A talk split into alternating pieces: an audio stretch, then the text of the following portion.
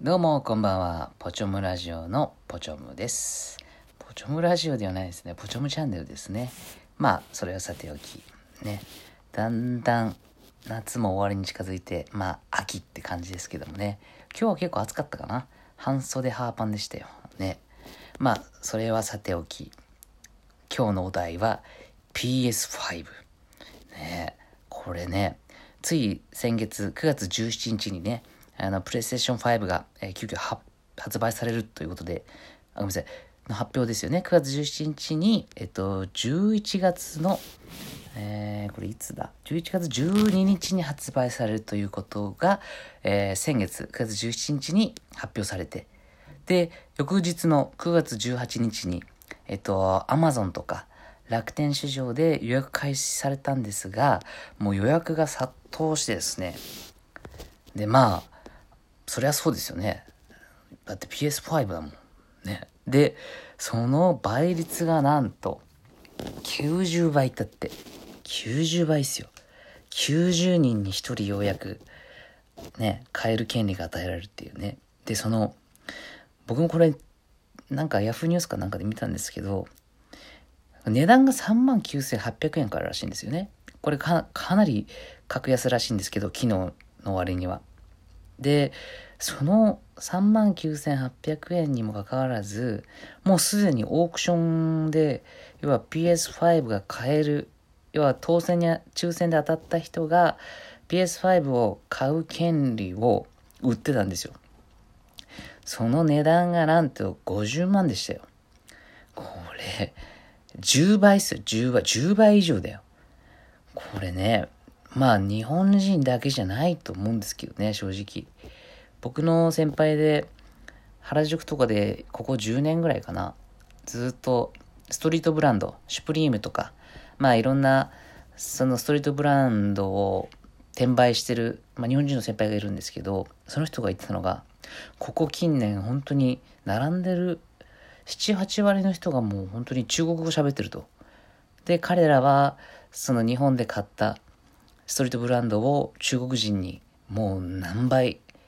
本当何十倍っていう値段でその売ってるらしいんですよね。で、またそれを買える中国人っていうのがすごいですよね。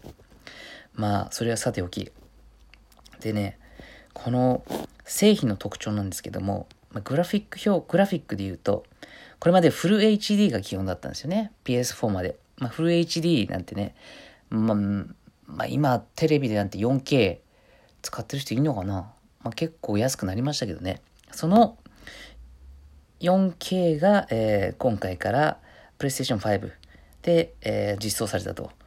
プレステ4とかも 4K あったんじゃないですかね。ちょっとゲームやんないんでよくわかんないんですけど、まあとりあえず解像度が 4K だと。で、さらに拡張で 8K にもなるらしいんですよね。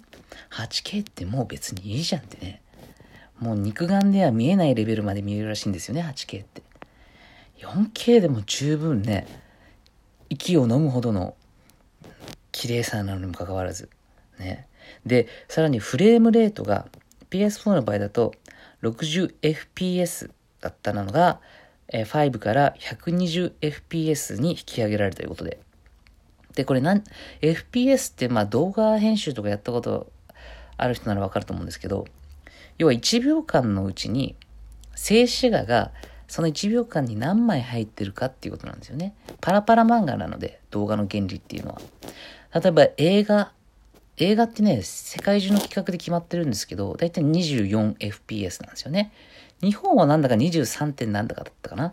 まあ、要は24なんですよ。なので、1秒間に24枚の静止画があって、それをパラパラめくったら、まあ、その1秒の映像になるよと。で、例えば、なんだろう、120fps ってよく凄さがわかんないと思うんですけど、要は、イメージ的にはね、スポーツのあのスローモーション動画とか、すごく滑らかでゆっくりじゃないですか。あれは1秒間に120枚の静止画を使ってるので、もちろんそのカクカクした動きがなく、滑らかにスローモーションができるということなんですよね。じゃあこれ何が大変かっていうと、やっぱり1秒間に120枚も使うので、めちゃめちゃデータを組むんですよね。なので、今までやっぱ60とかが限界だったんでしょうけども、今回からやっぱり5、120fps ということで、マジで、あの、サッカーのスローモーションシーン並みの、要は、スローモーションも見れて、さらに、ね、動きが滑らかっていうことでね、格ゲーやってる人なんかはやっぱりたまんないんじゃないですかね。で、さらに、またストレージが従来の、ストレージがですね、従来の HDD から SSD に変わるということでね、これもまあパソコン詳しい方はまあ知って、まあご存知だと思うんですけど、HDD って結構は、まあハードディスクなんですけど、いわゆる。それにまあ記録を媒体していくわけですよね。でやっぱり衝撃に弱いっていう特性があるんですよね。なので、ちょっと当てたり、なんだろう、落っことしたりしたらもう修理、修理で治ればいいけど。で、SSD っていうのはもう音がしないですね。よく最近のコンピューター、ノートパソコンもそうですけど、ま、まず軽量。で、さらに、えっと、まあ、HDD 以上にコンパクトで、えー、データも、データの移行もスムーズ。で、音が鳴らないっていう。HDD ほどね。うわーんっていう音が鳴らないんですよ。なので、まあ、SSD っていうのはもちろん高いんですけど、それも実装されるということで。で、やっぱり SS SSD っていうのは、そのデータのやり取り、データのこの移管作業が早いので、それに伴って起動時間やゲームのロード時間などがかからなくなって拘束されるということで。で、さらに、このオンラインを通じての協力プレイやゲーム動画の配信機能なども評価されてるらしいんですよね。これ今の PS4 にあるかどうかわかんないんですけど、持ってないんで。すごいですよね。ゲーム動画の配信機能もついちゃってるっていう。なんか、ね、今風ですよね。僕 PS2 で終わってる人間なんで、なんだかもうよくわかんないわ。でね、これ、ゲームタイトルは基本的にダウンロードで購入するようになったらしいんですよね。これすごくな、まあすごいっちゃすごいけど、並んでこう買うっていうね。まあ並ぶのもまあめんどくさいけど、知ってます？ね昔の秋葉原とかビックカメラとかかな？ドラゴンクエストが発売された当時、もう大行列で、みんな寒い中並んでね、まあ、アップル、アップルのね、あの、新しいスマートフォンが発売するときとかは、みんな並んでたりしますけども、まあ、PS5 からもう並ばなくていいと。ね、全部ワンクリックで買えるようになったということでね、これね、やっぱり、その、PS5 ってもう、そんなに売れねえだろうと思ったらしいんですよ。世間の一般的な意見では。ところがやっぱりね、新型コロナウイルスの感染拡大に伴う外出自粛がやっぱりかなり大きかったらしくて、世界中でやっぱりステイホームが叫ばれましたよね。で、巣ごもり消費が活発する中で、今まで、その、僕みたいにゲームを、僕もちなみに PS4、あのー、ステイホームの時買おうとしたんですけども、速攻売り切れてて買えなかったって言うんですけど、まあそれはさておき、やっぱり僕みたいな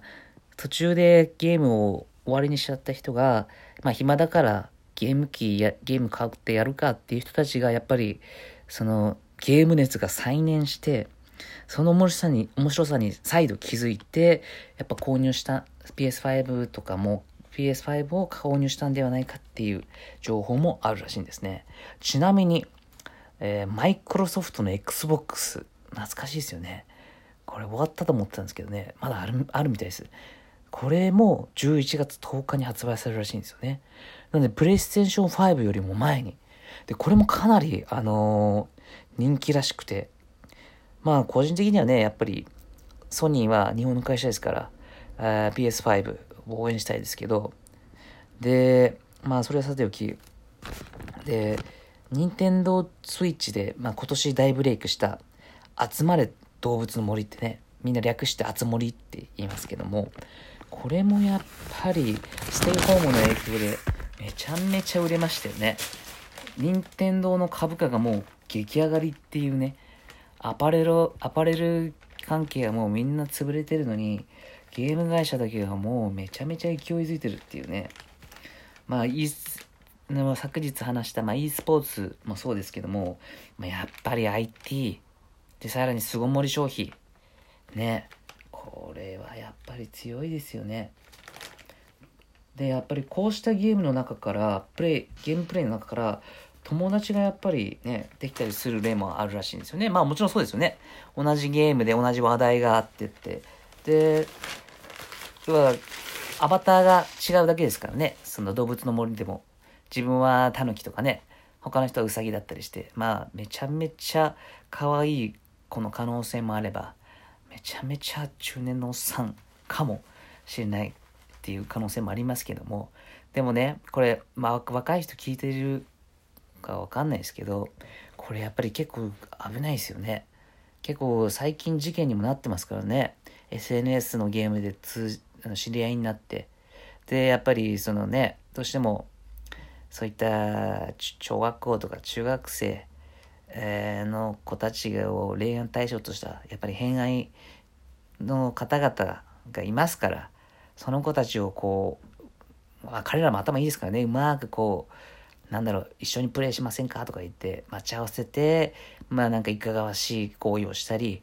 えー、時には誘拐しちゃったりしたっていうケース最近結構聞くのでね、これ、お子お子さん持ってる方、リスナーの方々、ね、子供たちがゲームやってて、ね、あの、いろいろ、